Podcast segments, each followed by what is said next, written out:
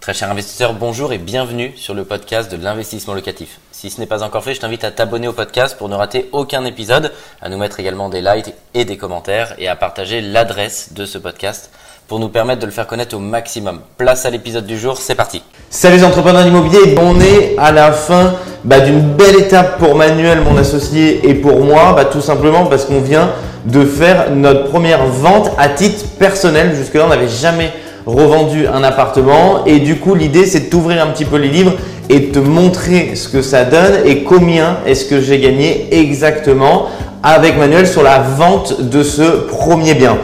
C'est daté du 6 novembre 2020. 52 717 euros, et 13.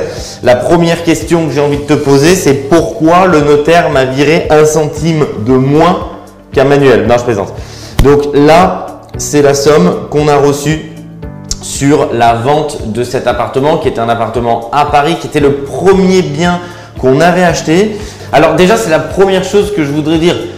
J'ai déjà des gens qui m'ont dit Ah, 10 mètres carrés, c'est abusé d'acheter 10 mètres carrés. Mais on ne pouvait pas faire autrement avant. Il y a bien un moment, il faut démarrer. Peut-être que toi, tu regardes la vidéo à ce moment-là, tu as envie de te lancer dans l'immobilier et tu ne peux pas forcément acheter un immeuble. Il y a plein de vidéos sur YouTube et j'en ai fait acheter un immeuble, mais tant mieux si tu es dans cette euh, possibilité de le faire. Mais il y a une réalité qui était la nôtre en 2015, c'est qu'on ne pouvait pas acheter plus grand, on débutait dans l'immobilier et donc fallait bien euh, commencer. Donc c'est souvent ce que je dis, c'est ça, ce qui est important, c'est de passer à l'action et de débuter, que tu achètes une place de parking, que tu, que tu divises pour faire par exemple de la location euh, à des deux roues, à des scooters ou à des motos, que tu achètes un box, tu achètes un studio en province, un studio à Paris.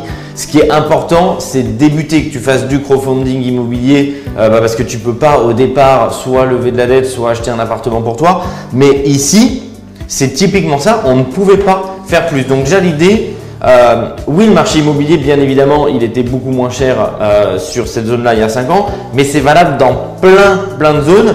Et ce sera sûrement valable dans 5 ans. C'est aussi cette réalité-là. Tout le temps, on dit oh, c'était mieux avant. Oh, si j'avais su, j'aurais acheté, je serais passé à l'achat. Si j'avais su, je serais, passé à l'achat avant. Mais ça, c'est exactement la même chose. Celui qui a acheté euh, ce bien-là, je vais te montrer euh, les prix de vente, bah, dans 5 ans, c'est pareil. Et même, c'est souvent ce que je dis, sur un marché flat, bah, dans 5 ans, tu auras gagné 5 ans d'amortissement du bien. Et c'est ça qui est énorme c'est que plus le temps passe dans l'immobilier, plus de toute manière tu t'enrichis parce que ça joue pour toi. Je l'ai acheté 40 000 euros. Notaire, alors j'ai arrondi, hein, je t'ai pas mis deux chiffres après la virgule parce qu'il n'y avait pas d'intérêt. L'idée c'est que tu comprennes globalement combien est-ce qu'on a gagné. Donc notaire, j'ai arrondi à l'époque légèrement à la hausse. Là, ça ferait 10%. Alors tu sais que sur les petits achats, il y a quand même un montant minimal euh, qui est pris par le notaire forfaitairement et par l'État. Donc je t'ai arrondi à 10%. Dans la réalité, c'est un petit peu moins. On avait fait 10 euh, 000 euros de travaux. Fallait tout, tout, tout refaire. Bah, c'est tout simplement la création de valeur. L'argent, il passe par ça. Il passe pas, on n'a rien fait. La création de valeur, c'est que le bien, il était euh, complètement vétuste, inhabitable. Il était en rez-de-chaussée rue, alors c'est équivalent rue, impasse, parce qu'il n'y a pas de gros trafic, mais ça reste un rez-de-chaussée rue. C'est une petite surface, on a 10 mètres carrés. Donc si tu veux, sur le papier, je cumulais tout ce qui à la base fait suivre une, personne normale et lambda dans l'immobilier. C'est-à-dire que globalement, personne ne comprenait pourquoi j'achetais ça. Et peu importe le prix, parce qu'on avait aussi un usage euh, du bien qui était en, réserve ou en local de stockage.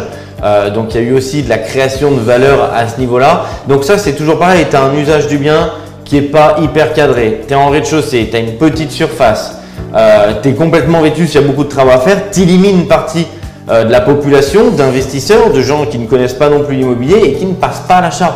Donc oui, même il y a 5 ans, c'était une bonne affaire, mais je crois moi, il y avait beaucoup, beaucoup de gens qui ne voulaient pas acheter ce bien-là. Et euh, là, en ce moment, je veux me repositionner sur des opérations plus grosses avec Manuel. Donc il y a certains biens d'une petite surface qu'on veut potentiellement enlever pour pouvoir avoir des appartements, euh, des opérations plus grandes. Et donc pour ça, on a besoin potentiellement d'apport personnel. Donc c'est la raison pour laquelle on a souhaité se séparer de ce bien-là. Et je te ferai une vidéo sur un bien euh, qu'on a acheté euh, il y a pareil 5 ans, qu'on avait à l'époque proposé à un client. Il n'a pas voulu acheter et c'est pas grave du tout. Mais si je te montre les chiffres, tu vas dire mais pourquoi? Pourquoi à l'époque il n'a pas voulu acheter Parce que, parce que bah, ça peut faire peur, parce qu'à ce moment-là, il était peut-être pas prêt à passer à l'achat, parce qu'à ce moment-là, voilà, il avait envie, mais il avait encore trop de freins, trop de barrières psychologiques qui l'ont empêché de passer à l'achat. Donc l'idée, c'est vraiment de te montrer bah, en créant de la valeur. Donc bien sûr, il y a un moment donné, on a travaillé, on a créé de la valeur. Ensuite, on n'a plus travaillé et c'est le temps qui a joué pour nous et la prise de valeur du bien. 10 000 euros de travaux, 6 000 de mobilier, ça te fait 60 000 de coût total d'opération. On a fait donc euh, un financement sur 40 000 euros et on a dû donc sortir de notre poche la somme de 20 000 euros en apport personnel. J'ai compté 45 mois parce qu'il y avait eu beaucoup, beaucoup de travaux. Il y a 3 mètres de hauteur sous plafond.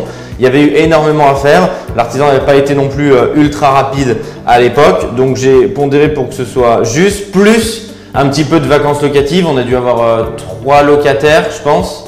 Euh, oui. Et du coup, bah, ça s'est pas parfaitement, les baux se sont pas parfaitement superposés. Je n'ai pas tout repris, mais je t'ai dit, voilà, j'ai pris un ordre de grandeur à 45 mois de loyer, donc plutôt très conservateur. Je pense que dans la réalité, il y a un, deux ou trois mois de plus. Mais comme ça, au moins, bah, tu verras, même en étant conservateur, ce qu'on a gagné. 28 000 euros de recettes. Dans les dépenses, je t'ai compté 55 euh, échéances à 526 euros, 29 000 euros. Les charges, 55 mois à 40 euros. Alors c'était un peu moins, mais je t'ai compté 2-3 travaux. Franchement, il n'y en a pas eu dans la CoPro, très léger. En fait, j'ai tellement peu de tantièmes que même quand ils font des travaux, si tu veux, c'est 10 balles. Donc je t'ai compté 2200 euros. Taxe foncière, c'est très faible. À Paris, de manière générale, elle est faible. En plus, bah là, c'est logique, hein, on a quand même une petite surface. Donc je t'ai compté 120 euros sur 5 ans, 600 euros, ça fait 31 000 euros. C'est que bah, on est quasiment euh, flat entre l'entrée les sorties. Et même, je trouve que ce qui est intéressant dans l'exercice, potentiellement, il y a eu un cash flow négatif là-dessus. Et c'est ça que je trouve intéressant pour ça, que moi je dis toujours, quand tu as, as, le niveau de la mer comme ça, moi je dis toujours l'immobilier, c'est vraiment l'iceberg. Tu as ici la plus petite partie, c'est ton cash flow, et ici c'est ton amortissement du bien, parce que très clairement, la plus grosse partie qui ne se voit pas, c'est celle-ci qui t'enrichit. On l'a revendu 137 000 euros. C'est effectivement plutôt bien vendu. Après, c'est la partie euh, marché aujourd'hui euh, à, Paris sur une petite surface. Ça veut dire 12-13 000 euros du mètre sur une petite surface. Refait à neuf, on l'a revendu complètement meublé et équipé euh, aussi pour que tu le vois.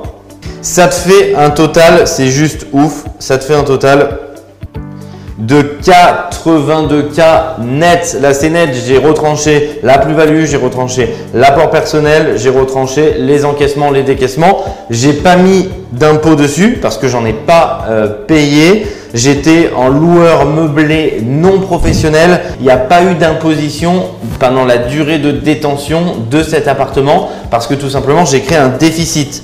J'ai divisé.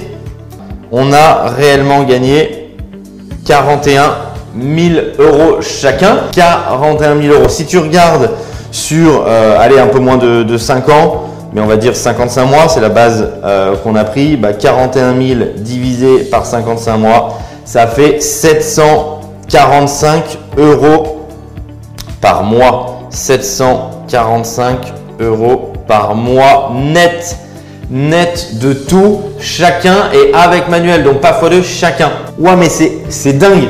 On parle de 745 euros net chacun par mois avec un studio en rez-de-chaussée de 10 mètres carrés. Donc je sais pas si tu te rends compte le potentiel de l'immobilier pour t'enrichir, c'est juste incroyable. Je voulais parler un mot quand même pour la revente. Ça se revend pas non plus comme ça pour commercialiser. Voilà. Donc plus que jamais avec le confinement, il faut te professionnaliser dans toute ta maîtrise et tes techniques immobilières et il faut digitaliser au maximum, mais même égoïstement pour gagner du temps, qu'on a donné au maximum la possibilité à tout client, à tout investisseur qui veut se projeter, qui veut acheter, de pouvoir le faire.